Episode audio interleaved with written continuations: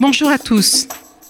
Cette semaine, j'ai souhaité revenir sur la diffusion le 23 mai dernier, sur France 2, d'un reportage d'envoyé spécial consacré à un nouveau procédé des entreprises numériques pour toujours plus de business, mais peut-être au prix de notre libre arbitre, le marketing émotionnel.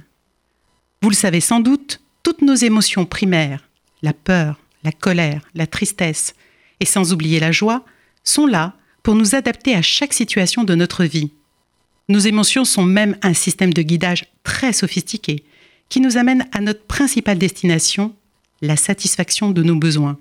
Autant dire que les professionnels du marketing ne pouvaient pas passer à côté d'une telle manne pour nous cibler un peu plus en utilisant maintenant l'intelligence artificielle. Une fois de plus, ce nouveau procédé sera tout de vous avant même que vous ne le sachiez vous-même.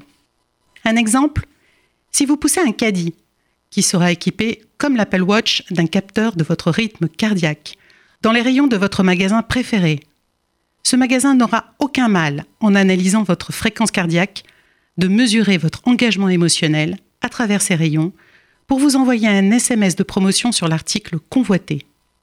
Ce n'est pas de la science-fiction, mais bien la réalité de faire appel aux neurosciences pour vous cerner le mieux possible et pour vous proposer des produits adaptés à vos intérêts et à votre humeur. L'objectif clair de ces professionnels du marketing est de comprendre votre ressenti pour vous pousser à acheter toujours plus. Même si le cadre juridique français et européen encadre les conditions de mise en œuvre du ciblage émotionnel personnalisé dans le domaine publicitaire, nul doute que le développement de ces nouvelles technologies de marketing émotionnel soulèvera des enjeux éthiques et juridiques que notre autorité de protection, la CNIL, suit de près. Affaire à suivre.